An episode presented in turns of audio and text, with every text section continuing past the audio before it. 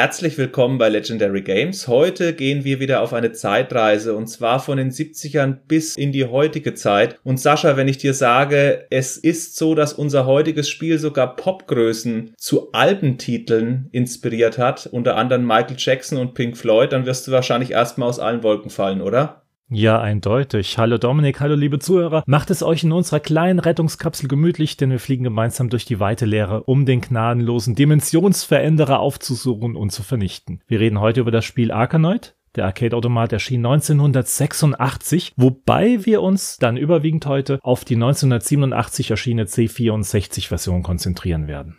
Genau, das ist der Teil, den wir beide gespielt haben. Aber Arkanoid ist ja vom Spielprinzip her eigentlich noch wesentlich älter. Und deswegen gehen wir auch ein Stück zurück in die 70er Jahre. Und da kann man, wie bei uns gewohnt im Podcast, auch prominentes Name-Dropping machen, neben Pink Floyd und Michael Jackson, die schon dran waren. Wird es heute unter anderem auch noch um Nolan Bushnell, den Atari-Gründer, gehen. Es wird unter anderem Steve Wozniak, Steve Jobs und auch noch Al Alcorn, der auch in der Technik, Hardware der 80er Jahre durchaus im Heimkonsolenbereich noch mitgemischt hat, gehen. Und es gibt jede Menge böses Blut, versprochen. Da bin ich jetzt mal gespannt. Ja, da kannst du auch gespannt sein. Ich habe mich gut darauf vorbereitet und auch entsprechend alles recherchiert. Die Geschichte von Arkanoid geht eigentlich in den 70er Jahren schon los. Und zwar das berühmteste erste Computerspiel der Welt ist Pong?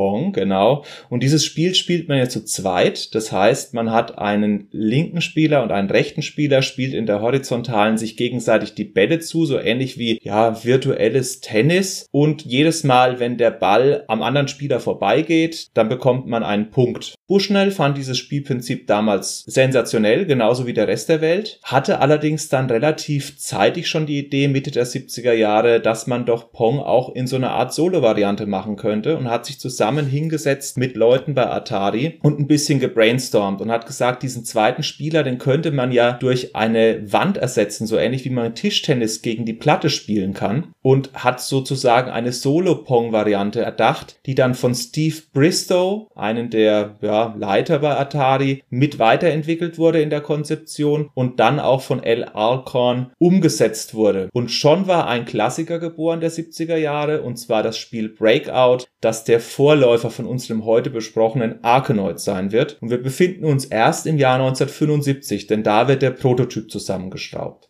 Der Prototyp ist von Breakout entwickelt worden und das Spielfeld ist wie versprochen um 90 Grad gedreht. Es gibt Steine, die man mit seinem Brett abschießt, mit seinen Tischtennisschläger wie bei Pong und Ziel ist es natürlich, alle wegzubekommen. Damals ist es so, dass die Spiele ja nicht in der heimischen Konsole stattgefunden haben, sondern man ist in die Spielhalle gezogen. Und in den Spielhallen haben extra Automaten rumgestanden, die mehrere tausend Dollar gekostet haben. David Crane hat uns ja auch darauf hingewiesen, dass die enorm teuer waren in der Produktion. Und dieser Breakout-Automat hat etwa 150 bis 170 Chips gebraucht, um dieses Spiel darstellen zu können. Und das war Bushnell zu viel. Die Technikwelt der 70er Jahre in Silicon Valley ist noch überschaubar. Und Bushnell kannte Steve Jobs und sagte zu ihm, ich habe da so einen Prototypen von so einem Spiel. Das wird, glaube ich, ein großer Hit. Der war auch recht überzeugt, der Bushnell. Aber wir haben so viele Chips. Wenn du es schaffst, diese Chipanzahl von etwa 150 bis 170 Einheiten auf unter 50 zu bringen, also 50 oder weniger, dann gebe ich dir einen Bonus von 5000 Dollar. Und wenn du es irgendwo unter die 100 schaffst, dann kriegst du zumindest 750 Dollar.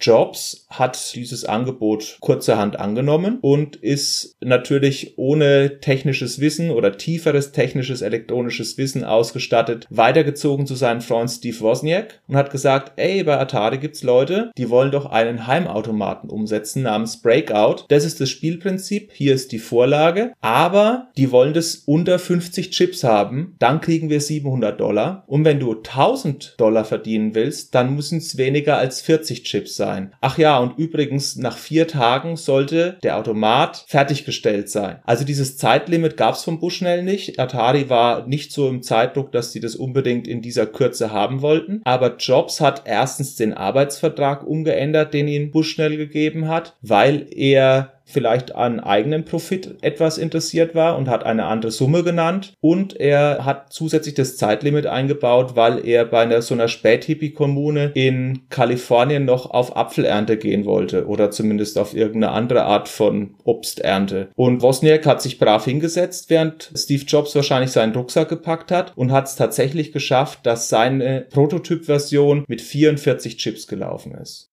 heftig. Ihm sei ja der Erfolg gegönnt. Aber er, hat den, immerhin den Auftrag an Land gezogen. Er kannte auch jemand, der das so schnell schaffen kann. Aber doch diesen Zeitdruck und auch noch, wenn man diesen Hintergrund vermutet oder auch weiß, das kann ich jetzt nicht sagen, das macht es natürlich noch delikater.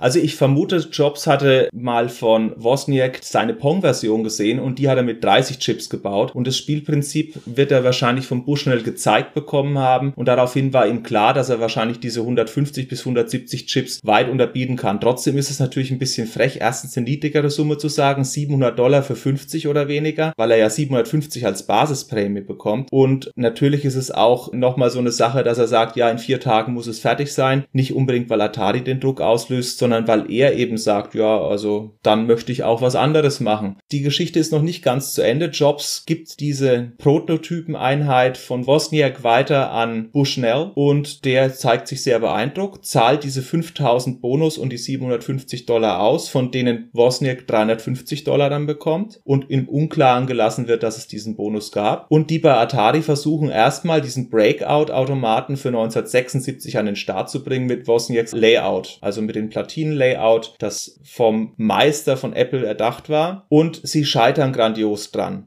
Irgendwie gelingt es ihnen nicht, diese sehr reduzierte Bauform nachzuerstellen für die Massenproduktion. Also sie verstehen vielleicht so die Schaltungen und alles, aber es geht nicht in die Massenfertigung. Und daraufhin muss sich Atari nochmal selbst hinsetzen und schafft zumindest eine Version, bei der etwa 100 Chips verbaut sind. Interessant, dass ein Konzern wie Atari das nicht hinbekommt.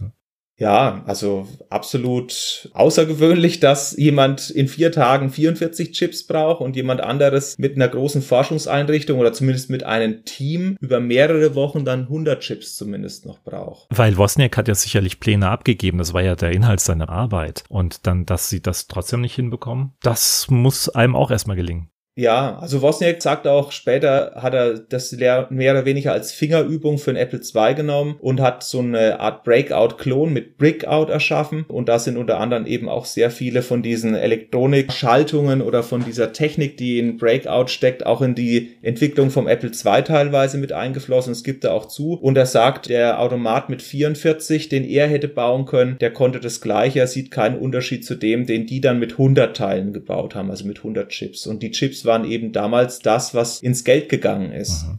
Wozniak hat später in den 80er Jahren Bushnell getroffen. Die beiden haben sich kennengelernt und dann sagt Bushnell, was hast du damals eigentlich als junger Mann mit dem Bonus gemacht? Das ist doch eine Menge Geld damals für dich gewesen, oder? Diese 2850 Dollar. Und da sagt er, Hä, ich habe damals 350 gekriegt. Wie, gab noch mehr Geld? Und daraufhin war Wozniak sehr sehr sauer auf Jobs. War richtig sauer. Es hat die Beziehung von den beiden belastet, obwohl sie zu der Zeit in den 80er Jahren ja schon Millionäre waren durch den Börsengang von Apple. Jobs hat das immer abgestritten, aber dadurch, dass es eben von dem Atari-Gründer verbrieft war und Wozniak es ihm glaubhaft abgenommen hat und es keinen Grund für Bushnell gab zu lügen, ist die Wahrheit wahrscheinlich auf Wozniaks Seite. Jobs kann man ja nicht mehr fragen 2019. Das hat damals wirklich die Freundschaft belastet, obwohl es eigentlich ja damals stand, wo er es erfahren hat, nur noch um Peanuts ging.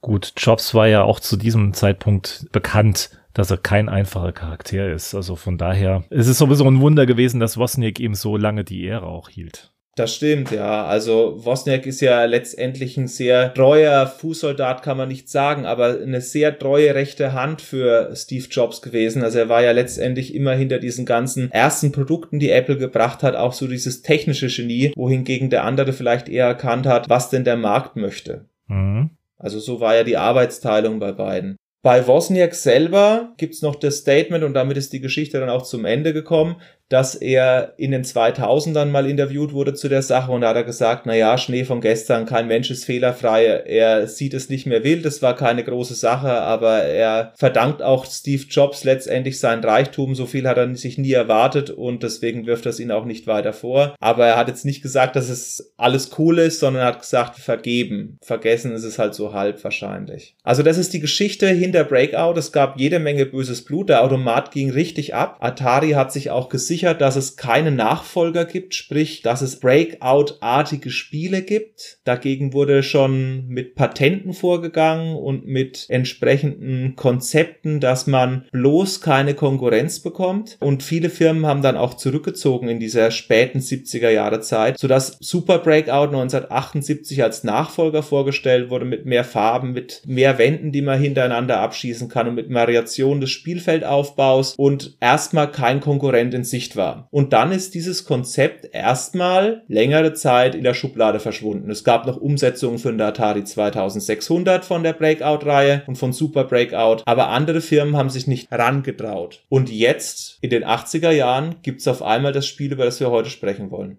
Jetzt musst du mir aber noch eins sagen, Dominik. Was hat die ganze Geschichte von Arkanoid mit Michael Jackson und was war das, Pink Floyd zu tun? Ja, das ist doch ganz einfach. Another Brick in the Wall bedeutet, die schießen die Kugeln nach oben und Off the Wall bedeutet, die Kugeln prallen wieder von der Wand ab bei Michael Jackson. Es ist doch ganz klar, dass die beiden ihre größten durchstartenden Albenhits von Arkanoid beziehungsweise vom Breakout haben inspirieren lassen.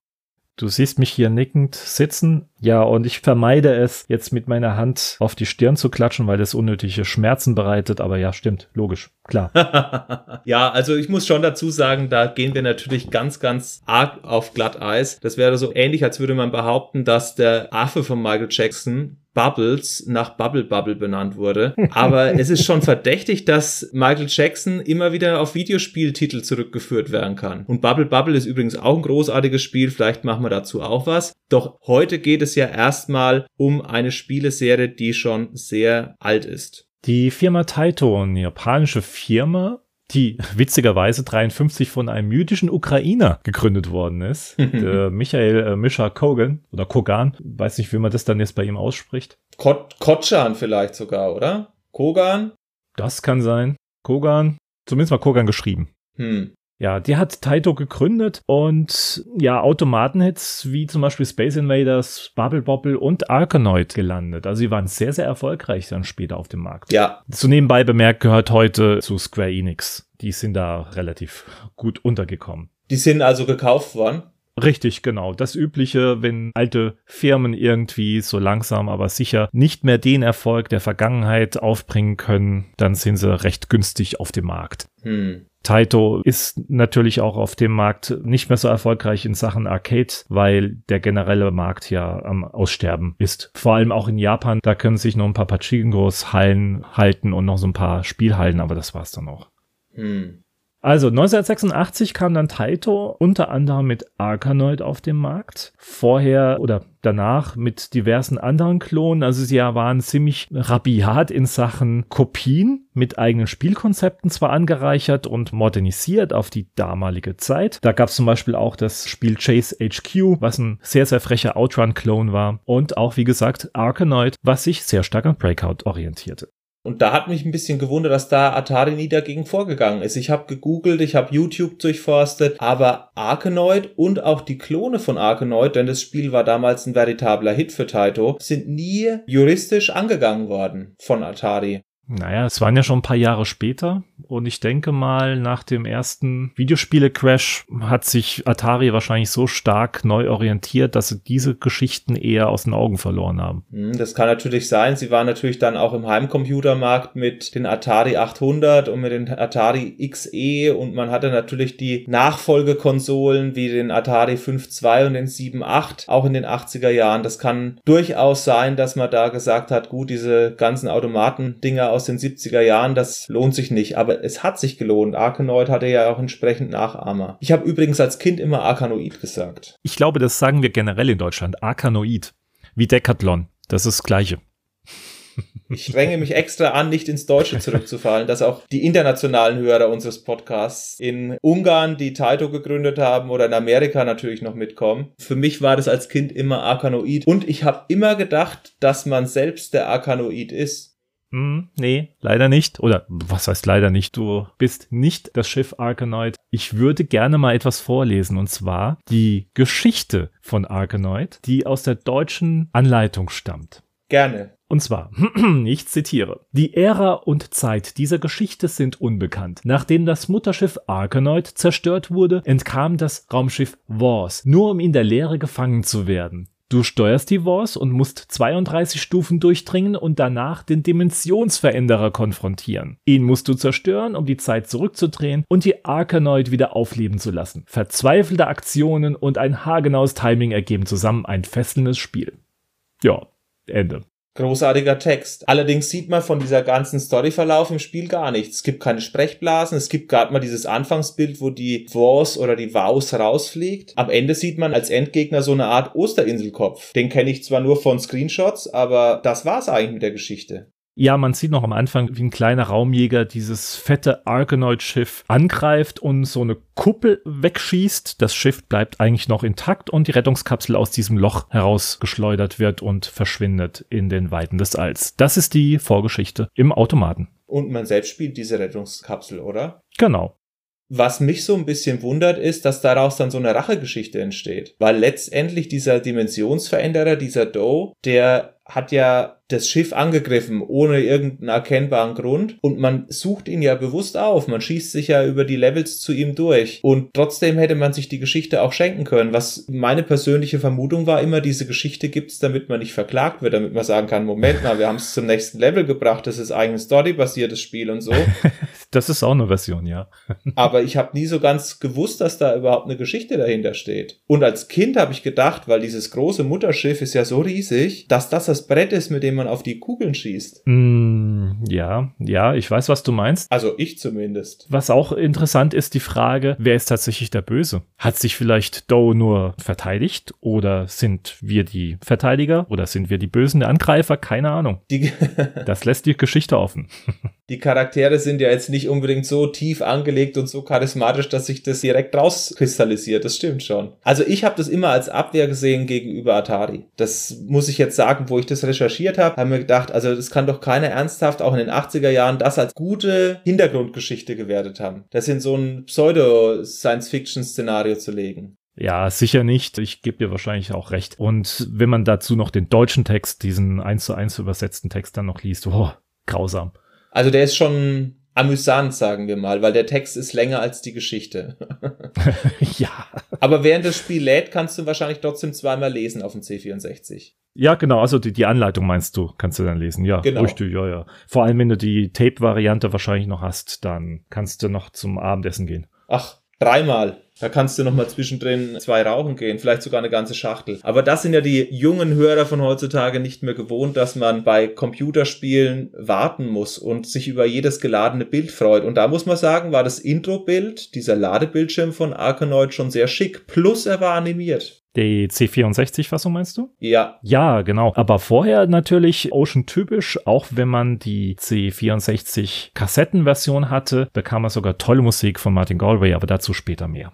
Ja, Musik ist ja immer dein Steckenpferd, da darfst du dich dann austoben. Oh ja, gerne. Du kannst mal kurz die Unterschiede beschreiben. Ich habe ja den Breakout und Super Breakout Teil recherchiert und wie gesagt, bei Breakout gab es nur einzelne Steinreihen. Bei Super Breakout gab es schon verschiedene Steinlayouts und auch mehrere Reihen hintereinander geschaltet, also sprich in verschiedenen Abständen. Und das Ganze wird ja noch verfeinert oder ja veredelt in der Arkanoid Spielfassung. Mhm. Wie sind denn da genau die Fortschritte von dem Spielprinzip?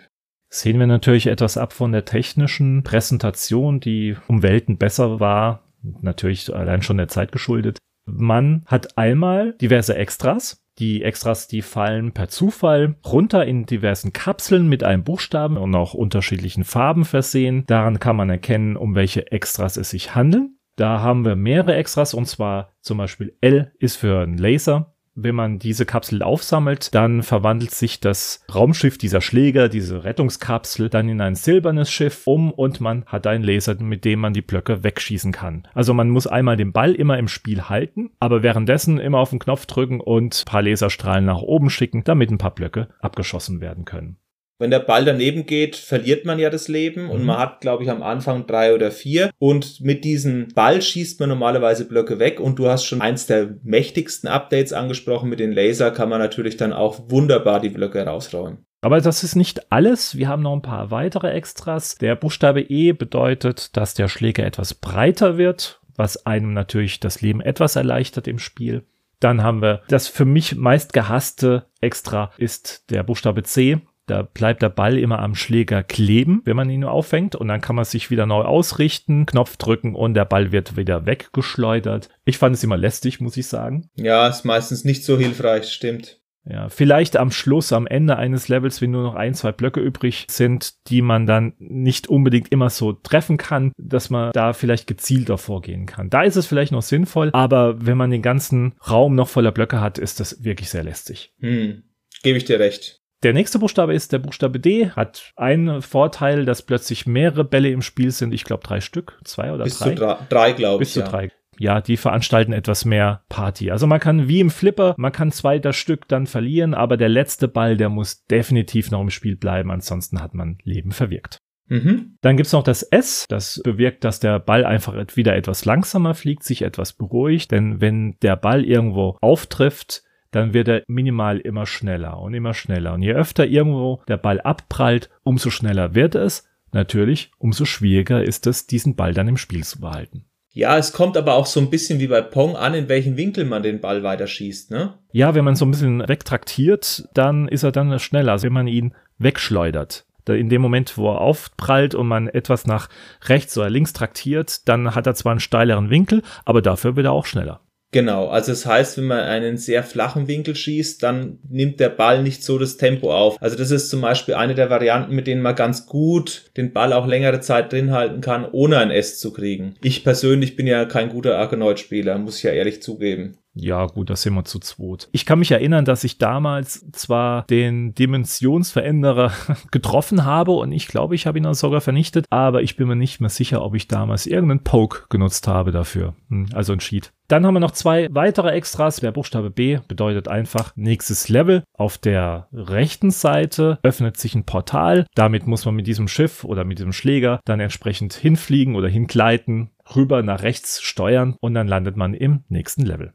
Ansonsten landet man erst im nächsten Level durch dieses Portal, wenn man alle Steine abgeschossen hat. Dann hält das Spiel an und das neue Level wird geladen. Aber Ziel ist es immer, alle Steine zu killen oder wegzuschießen. Sofern sie vernichtbar sind. Genau, da kommt nämlich noch eine Neuerung ins Spiel. Denn es gibt zum ersten Mal nicht vernichtbare Steine oder Steine, die man mehrmals treffen muss, dass sie überhaupt verschwinden. Die silbernen Blöcke, die muss man öfters treffen. Und ich glaube, goldene sind es, die man nicht vernichten kann. Ich weiß es gar nicht mehr. Nee, goldene, glaube ich, halten noch mehr Treffer aus, oder wie war das? Goldene halten alles aus, silberne muss man zweimal treffen. Das ist zumindest in der ersten Version von Arkanoid 1986 so, ja. Okay. Genau. Aber du hast noch ein negatives Update zu präsentieren. Noch nicht ganz, ich habe noch ein extra. Und zwar mit dem Buchstaben P. Ah. Wie P wie Extra-Leben. Keine Ahnung, wie, wie, wie sie darauf kommen mit diesem Buchstaben. Aber zumindest mal, wenn man das P aufsammelt, kriegt man Extra-Leben, was ja auch schon mal ganz wichtig ist. Hm. P wie Extra-Leben ist schon gut, ja. Aber es stimmt und zugegebenermaßen, dieses Extra-Leben ist auch relativ selten. Für mich war immer am wertvollsten, wenn diese Dimensionstüren aufgegangen sind und man weiterfliegen konnte. Das kam meiner Spielweise sehr entgegen. Aber das gibt wahrscheinlich auch nicht die meisten Punkte, wenn man auf Highscore-Jagd geht. Und es gibt ja bis heute Leute, die gerade diese alten Arcade-Spiele sehr gerne auch auf Highscore spielen. Ja, da war ich allerdings nie so auch der Experte dafür. Das kompetitives Spielen ist nicht meine Welt. Ja. Du hast schon angefangen mit einem weiteren Punkt, was das Update von Breakout oder Super Breakout betrifft. Man hat auch Gegner. Diese Gegner kommen von oben hereingeflogen, sehr langsam, sehr gemächlich. Diese Gegner, das sind ja mehr oder weniger physikalische Formen. Das sind Pyramiden. Wie Tentakel sehen sie aus. Ja, ganz unterschiedlich oder auch Würfel oder Kugeln, die sich irgendwie verformen, ganz nett animiert. Die kommen dir langsam, aber sicher immer näher. Aber die tun dir nichts. Also du kannst sie ruhig berühren mit deinem Schiff sie explodieren nur und das war's. Also sie sind keine Bedrohung, keine aktive Bedrohung. Aber wenn der Ball sie trifft, werden sie zwar auch vernichtet, der Ball prallt entsprechend ab und das kann manchmal etwas überraschend wirken. Und dann natürlich, wenn du Pech hast und der Winkel ist so ungünstig, dass der Ball aus dem Spiel fällt und du ein Leben verlierst. Genau, es kann durchaus mal sein, dass man sagt, ah, der Ball geht genau in die Mitte, das Viech rennt rein oder diese Form lenkt den Ball ab und auf einmal geht er links oder rechts neben einem vorbei und das ist dann schon sehr ärgerlich. Also die kommt meistens oben am Level raus und wenn die Steine ihnen das Durchkommen nicht ermöglichen, dann werden das da oben meistens zwei, drei oder vier. Also es gibt eine Maximalzahl von denen. Und erst wenn es eine Lücke gibt zwischen den Steinen und deinem Raumschiff, steuern die so ganz gemächlich langsam auf dein Raumschiff zu, eben durch diese Lücken. Ja, dann haben wir noch einen Gegner, das ist der Doe persönlich, der Dimensionsveränderer, wie er so schön auf Deutsch heißt. Das ist, wie du schon vorhin erzählt hast, ein Osterinselkopf. Mhm. Der ist in der Mitte des Levels und schießt irgendwelche Disks in schneller Reihenfolge ab, die man vermeiden muss. Ansonsten wird das Schiff zerstört. Dein Ziel ist es, diesen Kopf mit dem Ball 16 Mal zu treffen. Und dann wird der Dimensionsveränderer vernichtet, die Zeit wird zurückgespult und du bist wieder glücklich in deinem Schiff Arkanoid. So ist die Geschichte zumindest mal. Toll. Das mhm. Ende wusste ich noch nicht. Jetzt bin ich ja richtig geflasht. Ich hoffe, wir haben es nicht gespoilert für die Leute. also was interessant ist bei der Hintergrundgeschichte, das Spiel war ja ein großer Hit, wie schon an anderer Stelle gesagt. Und in den Nachfolgern gibt's diese Hintergrundgeschichten, Pipapo-Sachen nicht mehr. Da ist es dann einfach eine stärkerer Ausbau von diesen Eigenschaften, die du jetzt aufgezählt hast. Zum Beispiel ist es so, im ursprünglichen Arkanoid kann man nur eine Power-Up-Version gleichzeitig haben. Das heißt, habe ich ein verbreitertes Brett und und nehme den Laser, mit dem ich die Steine wegschieße, wird mein Brett wieder schmaler. Habe ich drei Kugeln und ich nehme das S, gut, dann bleiben die Kugeln da, aber ich glaube, es fallen erst neue Power-Ups raus, wenn man nur noch eine Kugel wieder hat. Und bei den späteren gibt es dann eben die Möglichkeit, dass man mehrere gleichzeitig aktiv hat. Es gibt mehr Farben, es gibt mehr Levels. Die Levels haben Verzweigungen, das heißt, wenn man es mehrfach durchspielt, beispielsweise den Nachfolger von 1987, dann kann das sein, dass man vor unterschiedlichen Formen gestellt wird, wie diese Steine angeordnet sind. Und so gesehen haben die da mehr gepolished in den Nachfolgern, das Spielprinzip beibehalten und leicht verfeinert, aber auf die Hintergrundgeschichte oder Weiterführung der Geschichte ist komplett verzichtet worden. Ja, kein Verlust, oder? Nein, ich habe sie nicht vermisst. Also ich kenne auch noch den Nachfolger, die 90er Jahre Version und die neueren kenne ich nicht. Zu denen können wir vielleicht später noch was sagen. Was man bei Arkanoid schon noch sagen muss oder noch interessant ist, es ist eher sehr farbenfroh für ein C64. Also die Steine sind optisch cool aufgemacht es gibt ja nicht viele Farben, aber die 16, die der C64 hat, die werden vollständig ausgeschöpft. Und die Steine sind in Muster angeordnet. Beispielsweise gibt es ein Level, das ist Level 5, da kämpft man gegen einen silbernen Space Invader und muss eben die Steine, die so aussehen wie bei Taitos Riesenhit, nach und nach killen. Das ist beispielsweise eine sehr nette Variante und die hat mich immer als Kind zumindest, was die Formen angeht, auch beeindruckt, ist jetzt falsch gesagt, aber motiviert, das Spiel wieder weiterzuspielen, weil ich sehen wollte, was es noch gibt an Bildern.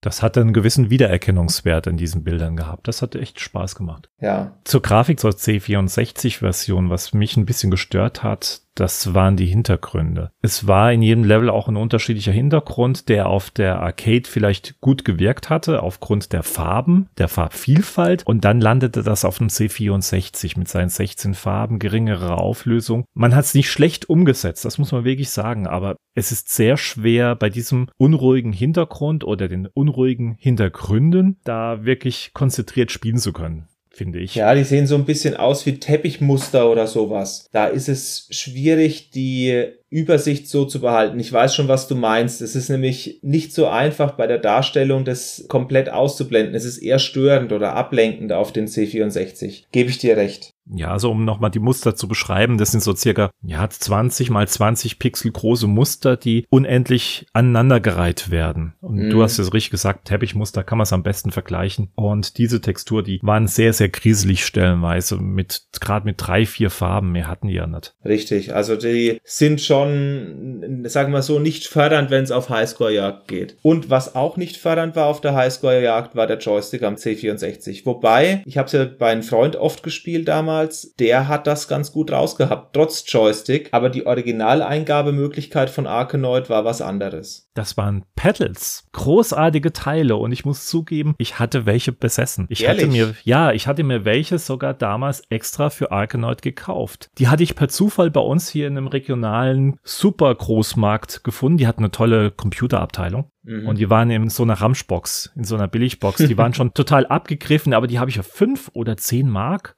Also irgendwas, was ich mit meinem Taschengeld locker zahlen konnte. 1993 wahrscheinlich dann sieben Jahre nach Erscheinen. Nee, nee, relativ live. Es war 87, sowas in der Gegend war das Ah, tatsächlich. Und konnte die ganz normal anschließen, hatten neun Pins. Das war also ein ganz normaler Joystick-Anschluss am C64 mit zwei Kabeln, die herausführten. Also man hatte zwei Pedals mit einem Anschluss. Ah ja. Ja gut, klar, man hatte ja nur eine eindimensionale Richtung. Links, rechts, also man hatte nur die Horizontale zu bewegen. Es gab ja kein oben, unten. Sogar noch besser, du hast mit der Links-Rechts-Bewegung eigentlich nur einen Pin belegt. Und zwar wurde da nur der Widerstand erhöht oder verringert. Ah. Dementsprechend hast du nur einen Pin damit belegt. Und der zweite Pin war für den Feuerknopf. Damit mal zwei hast du praktisch nur vier Pins oder fünf Pins mit der Erdung belegt. Ja, das ist ja mega. Ja. Das wusste ich zum Beispiel nicht. Ich sehe schon, du kennst dich bei Elektronik wesentlich besser aus. Ich kann dir wahrscheinlich sagen, warum du es so günstig gefunden hast. Denn diese Pedals gab es wirklich nur für dieses Spiel exklusiv als Steuerungsmöglichkeit. Was auch ein bisschen verständlich ist, denn in den meisten Spielen gibt es eben mehr als nur eine horizontale Bewegung. Ich bin gerade auch am überlegen, also ich würde jetzt auch kein Spiel kennen, was man mit Pedals ansonsten spielen könnte, außer diese ganzen Breakout-Varianten. Ja, genau. Die Breakout-Varianten von Atari hatten auch diese Pedal-Systeme. Aber ansonsten gibt's diese Taito-Pedals exklusiv für Arkanoid. Und da ist es eben so, dass die nur in den Nachfolgern noch verwendet werden konnten. Das Spielprinzip war das einzige, wo diese Steuerungsmöglichkeit zu gebrauchen war. Dafür waren sie aber sehr angenehm. Ja, man muss natürlich gleich erklären, wer sich unter Pedals nichts vorstellen kann. Das ist nichts anderes als ein Drehknopf und damit diese Rettungskapsel, dieses Schiff, diesen Schläger steuern konnte. Und dazu war noch ein Feuerknopf dabei. Hm. Das war's. Und jedenfalls war diese Steuerungsmethode wesentlich präziser als der Joystick. Und das merke ich immer, wenn ich den C64 spiele. Ich habe es jetzt auch im Emulator gespielt, mit Tastatur dann natürlich. Da ist es einfach so, dass ich oft wusste, wo der Ball hingeht, aber ich konnte gar nicht so exakt genau lenken. Und dann ist es durch die Beschleunigung vom Ball und sowas sowieso schwierig, selbst wenn ich genau lenken könnte. Das weiß ich noch von früher. Aber da braucht man große Übung. Und ich habe im Let's Play auf YouTube angekündigt, ich hoffe, dass man Level 2 oder 3 sieht. Ich habe zwei Anläufe gebraucht, um Level 2 zu erreichen und bin dann erst gestorben. Also, Ja, die Joystick-Umsetzung bzw. die Tastatursteuerung, indem man praktisch den Joystick nutzt, ist auch grausam, je nach Emulator, muss man auch zugestehen. Es erfordert viel Übung in diesen Steuerungsvarianten. in der Zeit, in den 80er Jahren, war dieses Spielprinzip auf einmal wieder so in. Es gab auch noch Nachfolger, es gab auch Konkurrenzprodukte, die werden unter anderem auch eventuell als leichter mit dem Joystick steuerbar beschrieben, in, Mhm. unter anderem in Tests. Kann ich eins empfehlen, ganz nebenbei? Ja, Crackout von der Firma Kremlin. Tolles Spiel, etwas nervige Musik von Ben Decklish, aber trotzdem vom spielerischen her war das, fand ich, sogar besser als Arkanoid. Aber nur so nebenbei bemerkt. Damit hast du die gleiche Meinung wie Boris Schneider-Jone, Oh. der damals im Meinungskasten auch dieses Spiel als bessere Alternative empfiehlt, aufgrund der genaueren Steuerung. Allerdings lobt er die musischen Parts und da kommen wir vielleicht jetzt am besten auch gleich zum Sound. Ja, genau. Die Musik wurde von Martin Galway interpretiert und komponiert. Ich habe ja vorhin schon gesagt, die Kassettenversion wurde eingeleitet mit dem Titelbild. Das Titelbild hat sich bei der Firma Ocean, zumindest mal bei der Kassettenversion, immer schön aufgebaut von Reihe zu Reihe. Das waren dann immer sehr schöne gemalte Titelbilder und dazu wurde Musik schon eingespielt. Es gab den berühmten Ocean Loader. Die ersten zwei Versionen wurden auch von Martin Galway komponiert. Das war auch der berühmte Haus- und Hofkomponist von Ocean. Und allein dieser Ocean Loader, der ist schon der absolute Wahnsinn.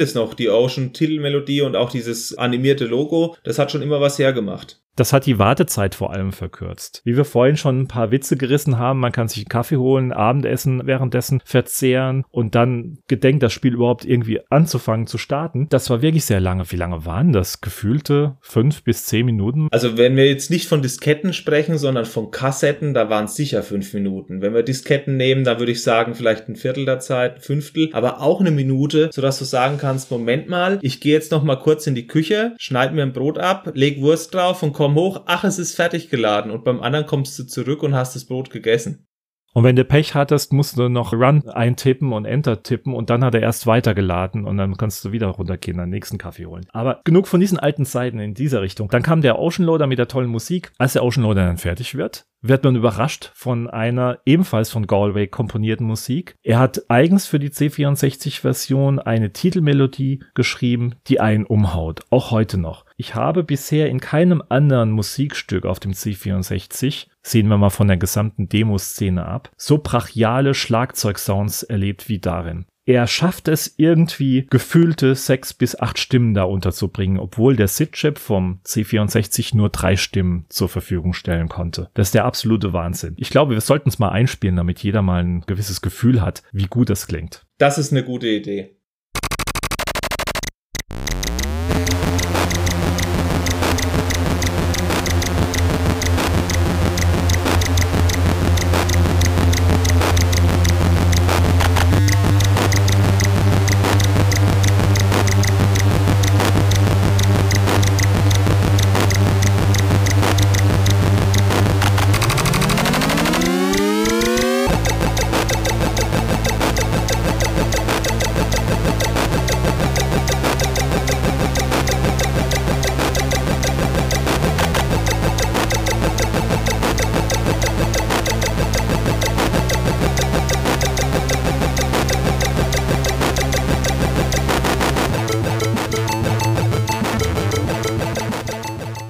Der Sound ist wirklich beeindruckend, auch wenn es im Spiel selbst wenig Sound gibt. Es gibt Sound, wenn man die Blöcke trifft und es gibt durchaus mal Sound, wenn man mit diesen Laser schießt, aber ansonsten eigentlich nur als kurzer Start am Level so eine Art kleine Jingle. Es gibt nicht nur einen Jingle, es gibt dann auch später eine Highscore-Musik, die nicht von Galway komponiert wurde, sondern vom Arcade-Komponisten. Das war auch der Komponist von Taito. Jetzt hoffe ich, dass ich den Namen richtig ausspreche. Hisayoshi Ogura, der auch später die ganze Darius-Reihe komponierte. Der hat nur diese eine Highscore-Musik gemacht. Ansonsten, wie du gesagt hast, ein Jingle und die Soundeffekte. Und da muss ich auch Galway loben. Die Soundeffekte hören sich um Welten besser an als die vom Arcade-Automat. Rein von der Qualität. Es kann vielleicht auch an den Emulatoren liegen, die man so auf den Let's Let's Plays dann sieht auf YouTube. Es waren immer so ein gewisses Knackgeräusch, es waren immer so ein bisschen abgehackte Sounds. Auf dem C64 waren es die bekannten Waveforms, allerdings wirklich sauber und passend und prägnant. Ich finde, C64 rein vom Sound her die allerbeste Version, die generell auf dem Markt ist. Das stimmt. Ich habe die anderen Versionen mir auch teilweise angeschaut und ich habe bald Ohrenschmerzen gekriegt, wenn einer einen Stein getroffen hat in diesen Videos. Beim C64 hingegen ist es so eine wohlige, ja, Belohnungssound oder so ähnlich wie als würde dein Handy eine Nachricht erhalten. So ein Sound, der einen nicht auf die Nerven geht. Und der ist einfach stimmig mit diesem ganzen Spielgefühl, so als wäre man in einer hochwertigen Arcade-Umgebung in der Spielhalle. Und das treffen die anderen 8-Bit-Versionen zu der 80er Jahre Zeit, egal ob es jetzt Apple ist oder BBC Micro oder ZX Spectrum oder irgendeine Atari 8-Bit Umsetzung, die kriegen das alle nicht so hin. Eindeutig nicht, nein. Und es wurde auch noch für viel mehr Computer umgesetzt damals. Also es gab noch den MSX, es gab eine Amiga-Version, es gab Thomson und so weiter und so fort. Und es gab unter anderem auch eine NES-Version, die drei Bonus-Levels hat. Also die hat 36 Levels anstatt 33, bevor man dann den Osterinselkopf stellt. Lass uns doch gleich bei den Konvertierungen bleiben. Du hast jetzt die NES-Version benannt. Mhm. Das war eine sehr, sehr saubere Arcade-Umsetzung, muss man wirklich sagen. Grafisch und auch von der Musik, vom Sound her. Und es gab sogar ein Bundle mit Pedals. Ah. Ja, das hat Nintendo auf den Markt geworfen. Das war echt interessant. Wie du aber auch gesagt hast, es gab teilweise furchtbare Umsetzungen. Ich habe mal was gesehen für ein Apple II. Weder Sound noch Kollisionsabfrage, das Flugverhalten vom Ball. Nichts davon hat irgendwie gestimmt. Also ich habe das auch in der Recherche mir eben angeguckt, was es alles an Versionen gibt. Und da kann man sagen, dass die C64-Version die liebevollst umgesetzte ist. Ja, wobei die auch ihre Macken hatte. Sie hatte zwei große Macken, meiner Meinung nach. Das erste war, die Rettungskapsel hat ja rechts und links so rote Abrundungen. Hm. Und normalerweise, wenn der Ball da auftrifft, sollte der Ball auch dort entsprechend abprallen. Allerdings war das bei der C64-Version nicht immer sehr sauber. Im Gegenteil, oft flog der Ball durch diese roten Abrundungen durch. Die Kollisionsabfrage an den Enden der Grafik war nicht genau, da gebe ich dir recht. Das hat schon einige Frustmomente gefordert. Also das ist schon heftig gewesen. Und der zweite Punkt ist, ist dir aufgefallen, dass unglaublich viele C-Extras, also diese Klebstoff-Extras gefallen sind? Ja, es fallen viel zu viele davon und viel zu wenig von den anderen Materialien, ja. Ja, vor allem vom Laser. Hm. Das ist in einer anderen Version nicht so. Das ist irgendeine Macke von der C64-Fassung. Vielleicht haben die Entwickler, die diese Umsetzung gemacht haben, in ihrem Testautomat oder in dem Video, was sie sich wahrscheinlich angeguckt haben, wo es einer durchgespielt hat, weil anders funktionierten die Umsetzungen nicht. Man hatte kein Source-Code-Material, was man dann sich entsprechend auf die andere Maschine ziehen konnte. Man hat an, sich angeschaut, wie das aussieht und dann per Hand komplett neu umgesetzt. Vielleicht hatten die immer die Erfahrung, dass viele C-Blöcke gefallen sind, aber das war nicht normal. In keiner Version war das so schlimm wie da. So hat sich auch unter anderem einer der Programmierer geäußert, der mit den Heimkonsolen-Umsetzungen beim BBC Micro und Atari ST beschäftigt war, hat auch gesagt, er hat es eben anhand vom Videomaterial, wo es einer durchspielt auf dem Bildschirm, nachprogrammiert und hat damit auch das Level-Layout gehabt, dass das auch entsprechend passt. Also so gesehen, vielleicht gab es keine Algorithmen oder entsprechenden Wahrscheinlichkeitsvorlagen und man ist wirklich danach ausgegangen, ach, der kriegt viele Cs ja, dann klebt halt der Ball oft beim C64 mhm. oder bei einer anderen Version. Also mir ist auch aufgefallen, fand ich auch störend. Und die ganzen Umsetzungen sind ja tatsächlich so gelaufen. Man hat einen Automat als Entwickler bekommen und dann, ja, spiel mal, guck mal, wie es aussieht. Dann hat man die Grafiken so gut wie möglich abgezeichnet. Es war schon eine Herausforderung, schon eine andere Zeit als heute. Mhm. Von dem ursprünglichen Arkanoid, ich habe ja vorher die Highscore angesprochen, gibt es natürlich auch immer Highscore-Jäger, die irgendwie ins Guinness-Buch der Rekorde wollen. Und bei Arkanoid hat ein kurioser Highscore-Inhaber die höchste Punktzahl mit 1.658.110 Punkten erreicht. Ein Mann namens Zach Hampel, der ist eigentlich Baseball-Ballsammler, also die, die einen Home Run schlagen, dann springt er wie verrückt im Publikum rum und holt sich diese Bälle und das hat er inzwischen 30.000 Mal erfolgreich geschafft. Dafür hat er seinen eigenen Wikipedia-Eintrag, in dem unter anderem auch steht, er schubst kleine Kinder und hat in drei Stadien Stadionverbot, weil er so rücksichtslos gegen andere Zuschauer vorgeht, die auch den Ball fangen möchten. Aber er hat eben auch in Arkanoid die offizielle Highscore erreicht, was die Punktzahl angeht und er hält in weiteren 15 klassischen Arcades, beispielsweise auch im Breakout, die höchste Punktzahl. Also das ist eine relativ kuriose Figur. Ich habe mir das bei Wikipedia alles angeguckt und habe mir gedacht, naja, Armer Irrer, so knapp eins drunter unter Armer Irrer. Aber das kann ich noch zu dem Spiel zusätzlich einbringen, was, wenn es um die Highscore geht. Und ansonsten war ja erstmal, obwohl es die Presse sehr gelobt hat, obwohl sich die Spiele sehr gut verkauft haben, Schluss nach zwei Titeln. Mir ist aufgefallen, wenn man ausgeht von Breakout und Super Breakout 1976, zehn Jahre später Arkanoid 1986, 87 mit dem Nachfolger 87 und dann ist wieder zehn Jahre Ruhe. Dann 97 kam dann Arkanoid Returns nochmal in die Arcades rein. Und danach war auch wieder Ruhe. Gut, ich meine, dann kamen die Arcades sowieso langsam in die aussterbende Gattung über. Ja, es gab noch Do It Again, auch von 1997 von Arkanoid. Immer Arkanoid als Haupttitel, aber eigentlich ist danach wieder Ruhe. Und zwar geht's dann erst wieder 2008 mit einem Arkanoid für den DS weiter und mit Arkanoid Live eben für die Xbox-Versionen. Und wenn ich das mir so anschaue, dann wäre jetzt 2019 wieder ein Arkanoid-Jahr, oder? In der Theorie schon. Ja, wobei, wenn man das so sieht, es gab auch auf iOS schon bereits Versionen, der Markt ist auch schon abgegrast. Android auch. Ja. 2019. Aber ich glaube, das ist so, wie man alte Spieleklassiker wie Tetris oder sowas immer auch findet, wenn eine neue Konsolengeneration rauskommt, weil es dann eben doch irgendwie 250.000 Leute kaufen und das eine gute Fingerübung ist, vielleicht einfach das System grundlegend kennenzulernen, selbst wenn es nur für Nachwuchsprogrammierer ist. Du wirst mit solchen Titeln, wenn du die Lizenz dafür hast, kein Minus machen, weil sie keinen Aufwand großartig auch auf einem neuen System brauchen. Die Spielevarianten von Arkanoid sind ja auch nicht großartig verändert worden. Was haben die gemacht? Andere Levels, einen anderen Hintergrund, mal eine neue Musik rein, aber letztendlich werden die Varianten nicht großartig variiert. Das einzige, was mir bekannt ist, dass man mit zwei Brettern gleichzeitig beim Zwei-Spieler-Modus auch aktiv sein kann in einer neueren, moderneren Variante. Aber ansonsten wüsste ich keine großartigen Veränderungen dieses unverwüstlichen Spielprinzips. Auch wenn natürlich der Langzeitmotivationsfaktor vielleicht gelitten hat, selbst für Veteranen. Es sei denn, du bist wirklich ein Highscore-Jäger.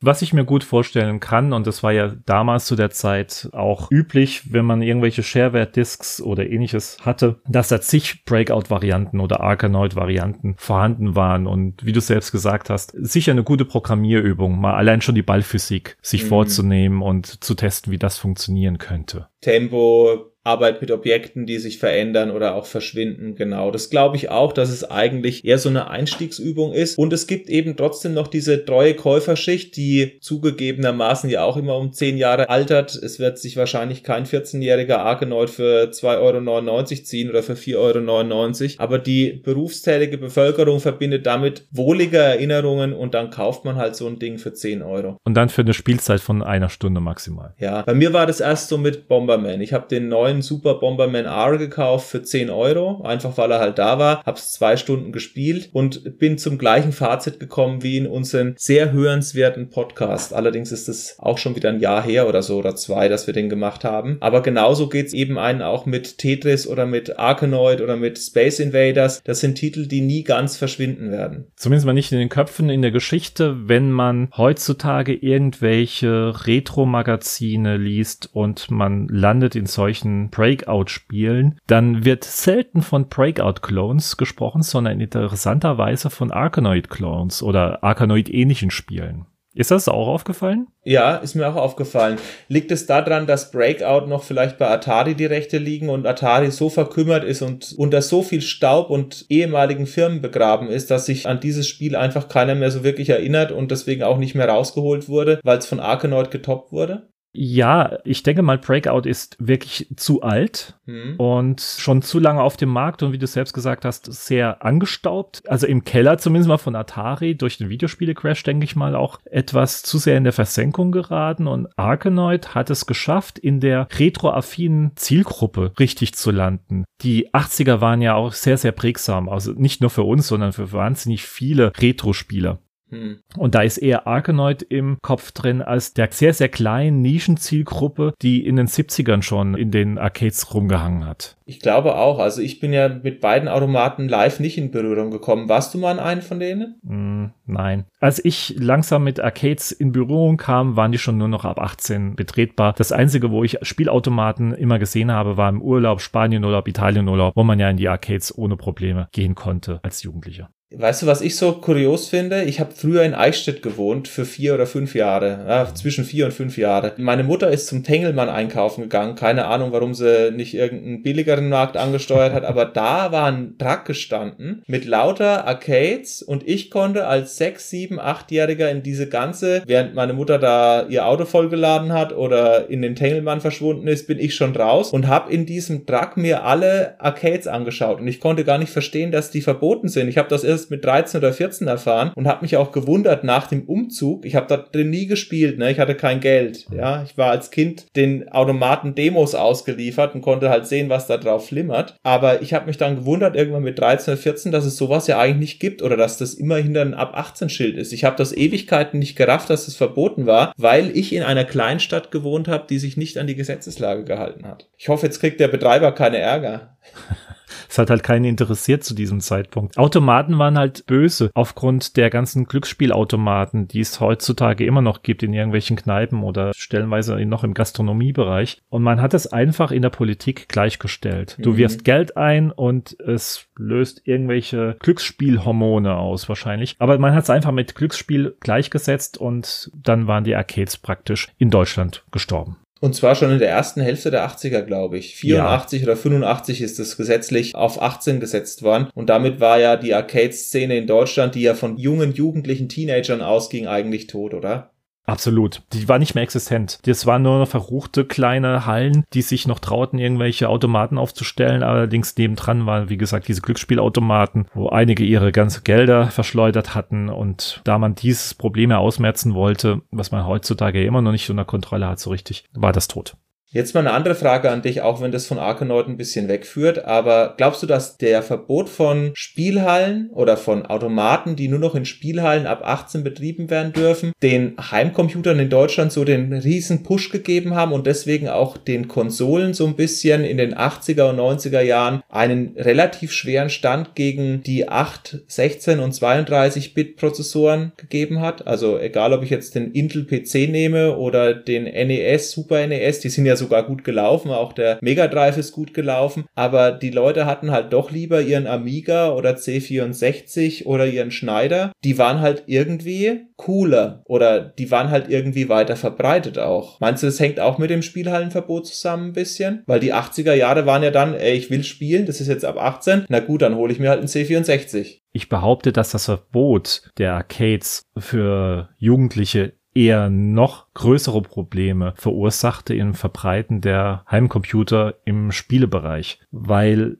die ganzen Kids sind ja nicht aufgewachsen. Wir sind nicht aufgewachsen mit der ganzen Arcade-Kultur. Wir waren dann nicht so hinterher wie zum Beispiel in den USA. Hey, Space Invaders gibt's jetzt auch für meinen Atari. Cool, das möchte ich zu Hause auch spielen wir kannten einfach Space Invaders nicht in diesem Bezug. Vielleicht Space Invaders schon noch, aber Arkanoid, dass das ein Automat ist, wusste im Grunde so gut wie kein Mensch hier in Deutschland. In den USA schon eher. Das glaube ich auch. Aber wenn ich jetzt sagen würde, ich habe Arkanoid gekauft auf dem NES, dann musste ich ein Modul haben und bei uns musste man halt eine Kassette oder eine Diskette haben. Das war schon eine andere Voraussetzung, mhm. was die Verbreitung von solchen Sachen Achso, ja, ich, ich verstehe, auf was du hinaus möchtest. Ähm, ich glaube jetzt eher nicht, aber ich lasse mich gerne mal von einer anderen Meinung jetzt mal beflügeln. Nee, das ist mal wirklich interessant. Das ist jetzt wegführend von Arkanoid, aber vielleicht sollten wir das mal an anderer Stelle auch klären, warum die Heimcomputerszene in Deutschland denn so stark war. Und die war ja stärker im internationalen Vergleich als beispielsweise in Amerika. Da war der Weg von demjenigen, der einen Automaten hatte, eher zur Heimkonsole. Und bei uns begründet man es immer damit, ja, den Computer brauche ich für die Schule und meine Eltern würden niemals so eine Spielekiste kaufen. Aber ich glaube auch wirklich, dass es damit zusammenhängt, dass die Spiele erst ab 18 außerhalb vom Haushalt zugänglich waren. Und dann hast du irgendeine Kiste gebraucht, die dir eben diese Automatenumsetzungen zumindest in ordentlicher oder okay Qualität gibt. Und bei uns war es halt der Commodore, der das ermöglicht hat. Mhm. Das ist ja letztendlich auch so, wenn ein Kind behauptet hat, es macht seine Hausaufgaben damit, dann wissen wir heute als erwachsene gestandene Männer durchaus, dass das nur die halbe Wahrheit war oder vielleicht auch nur ein Prozent der Wahrheit. Ja, ich, ich denke mal auch, dass da viel die technische Verklemmtheit der Deutschen auch daran schuld war. Mhm. Wie du selbst gesagt hast, du musstest ja wirklich die Eltern dermaßen brutal bequatschen, dass es ja auch für die Hausaufgaben benötigst. Und guck mal, Papa und Mama, was ich da machen kann. Da tippe ich meine Hausaufgaben ein und so weiter. Aber ich brauche keinen Drucker. für, für, was denn, genau? Genau. Äh, ja. Aber ein interessantes Thema, das wirklich, das können wir wirklich mal nach hinten anstellen für einen anderen Podcast. Genau, wenn wir wieder eine neue Reihe aufmachen. Ja, gerne. Ja, Pressewertungen haben wir schon gesagt, sind sehr gut. Es hat die Ursprungsversion einige Game Awards eingefahren. Game of the Year Edition gab's, äh, nee, es gab keine Game of the Year Edition. Es gab Game of the Year Award, es gab einen Silver Award, es gab hohe 80% Wertungen und auch in Deutschland ist das Spiel insgesamt sehr gut bewertet worden. Ansonsten haben wir eigentlich, zumindest was ich so glaube, alles erzählt. Das einzige sind noch die Bugs oder Cheats und da hast du dich noch im Vorfeld schlau gemacht. Ja, der 88 Leben Cheat. Das war sehr kurios, wie die meisten Cheats, die manchmal so auftauchen, wobei das, wie du sagst, auch ein Bug war. Man musste, ich hoffe, dass ich das jetzt richtig wiedergebe, man musste ein Zwei-Spieler Spiel starten auf dem C64 und sicher gehen, dass man mit diesem zweiten Spieler als erstes 20.000 Punkte erreicht. Danach jedes Objekt, was dann getroffen wurde, jeder Block, der ja Punkte bringt, hat nicht nur Punkte gebracht, sondern ein extra Leben. Und das hat sich dann angesammelt bis zu 88 Leben. Genau, also man hatte 87 Leben und 0-0 war dann das 88. Leben. Und interessanterweise hat es nur Spieler 2 gekriegt. Ja, also man muss natürlich sagen, wie läuft der Zwei-Spieler-Modus ab? Man spielt einfach abwechselnd. Wenn das Schiff des ersten Spielers zerstört wurde, kam der zweite Spieler dran und umgekehrt. Triffst du nicht den Ball, ist Spieler 2 dran oder wieder umgekehrt Spieler 1. Und natürlich ist es mit 88 Leben leichter, 33 Levels zu schaffen. Ich habe im Podcast natürlich, wo ich es gespielt habe für den YouTube-Kanal, nur 5 Leben gehabt. Oder 2 mal 5, weil ich habe es ja dann nochmal gestartet. Und übrigens, wer das sehen will, wir sind ja auf mehreren Kanälen vertreten. YouTube habe ich schon angesprochen. Es gibt bei uns noch den Twitch-Kanal. Dann gibt es natürlich die Möglichkeit, uns zu hören. Wenn ihr das gerade getan habt, wahrscheinlich über iTunes, Spotify oder Mixcloud. Und ihr könnt uns natürlich auch gerne folgen in Facebook oder Twitter. Das schon mal so vorab. Ich sag vielen Dank fürs Zuhören und Sascha, wenn du nichts mehr zu ergänzen hast. Ich habe noch etwas Interessantes zum Publisher oder zum, ja, zur Firma, die die Entwicklung der C64-Version beauftragt hat. Das war die Firma Imagine. Die wurde ursprünglich 1982 gegründet und ist furios 1984 in Konkurs gegangen. Das ist auch mal eine ganz interessante Geschichte. Die möchte ich jetzt hier noch gar nicht so richtig ausleben. Wer sich dafür interessiert, kann es gerne mal im Netz nachlesen. Gibt es wahnsinnig viel Material dazu. Können wir vielleicht auch mal eine Folge machen, Dominik? Hm. Der Videospielcrash gibt so viele Opfer, auch mit iMagic. Also. Ja, wobei Imagine wirklich eine ganz tolle Geschichte im Hintergrund hat. Aber die Marke Imagine wurde dann später von Ocean aufgekauft. Ocean war ja ein riesengroßer Publisher in Großbritannien zur 8-Bit-Zeit die ja auch sehr, sehr erfolgreich gescheitert sind mit diversen Filmumsetzungen, die ja wirklich grausam waren. Ich oh, sag ja. mal Knight Rider oder Nummer 5 lebt oder was, was gab's da noch? Man vergisst die lieber. Frankie Goes to Hollywood ja. und sowas. Also ich erinnere mich auch noch an Sachen, wo bei Ocean nicht unbedingt immer das mit Qualität verbunden war, sondern es war eher eine Wundertüte. Ja, ja. Rambo 2 ist, glaube ich, eine der wenigen Ausnahmen, die positiv waren. Ocean hat Imagine aufgekauft, zumindest mal die Namensrechte, und sie haben Imagine genutzt, wenn sie Auftragsarbeiten für solche Automatenumsetzungen gemacht haben. Und da war Imagine vorne ran. Die haben unter anderem Year Kung Fu oder Queen Beret auch umgesetzt und natürlich dann auch dieses Arkanoid. Es haben viele Leute von Ocean bei Imagine auch gearbeitet, also man hat da ziemlich viele Überschneidungen gesehen. Dementsprechend auch natürlich Martin Galway als Komponist, der viele Ocean-Spiele auch vertont mhm. hatte, landete natürlich auch im Imagine-Bereich. Das war eigentlich nur eine Namensgeschichte für die Umsetzung der Automaten. Okay, wusste ich nicht. Interessant. Was ich noch sagen kann, was ich auch überraschend fand, und das hast du mir im Vorfeld geschickt, ist die Dicke des Handbuchs. Die Geschichte, die du vorgelesen hast, ist ungefähr gefühlt 75 Prozent des Handbuchs, ne? Ja, sind wir mal ehrlich, was gibt's da auch großartig zu erklären bei diesem Spielprinzip? ja, welche Blöcke und dann musst du natürlich wissen, dass du durch ein Dimensionsportal gerauscht Oh bist. ja, wichtig. Aber ich glaube, wir werden wieder, wenn wir uns Geschichtsthemen widmen oder eine gewisse Storyverlauf haben, vielleicht auch wieder auf tiefsinnigere Geschichten treffen. Bin ich mir ziemlich sicher, weil es gibt nur noch Luft nach oben. das glaube ich auch. Dann würde ich sagen, hoffe ich, dass wir uns bei der nächsten Folge nicht noch weiter in die Vergangenheit bewegen, denn ich glaube, dann ist wirklich nur noch Pong übrig. Ja, ja. da haben wir wirklich kaum noch Möglichkeiten, richtig. Wir gehen mal wieder ein bisschen weiter, näher in unsere Gegenwart vielleicht. Mal schauen, welches Thema wir dann behandeln werden. Genau, also mit hoher Wahrscheinlichkeit wird es etwas aktueller werden, aber ihr wisst ja, bei uns sind alte Spiele immer aktuell und nie was ganz, ganz, ganz Neues, auch wenn wir natürlich privat durchaus hier und da mal was spielen. Es wird wahrscheinlich vielleicht in die 80er oder 90er Jahre wieder zurückkehren, wobei man ja fairerweise sagen muss, dass Arkanoid ja eigentlich aus den 80ern ist. Ja. Also, dann sage ich an der Stelle vielen Dank fürs Zuhören. Vielen Dank, dass du wieder Zeit hattest, Sascha. Und eine besondere Anmerkung von mir. Der Sascha hat auch die letzte Folge grandios geschnitten. Bisher war ich immer derjenige, der die Folgen verbrochen hat am Schneidepult. Und der Sascha hat sowohl die letzte Folge als auch diese Folge, die ihr jetzt hört, geschnitten. Und dafür nochmal von meiner Stelle aus vielen Dank. Und ich weiß auch, wie viel Zeit es kostet. Also danke, dass du das machst. Ich bedanke mich auch bei den Zuhörern. Und ja, bis zum nächsten Mal. Tschüss. Bis dann. Tschüss.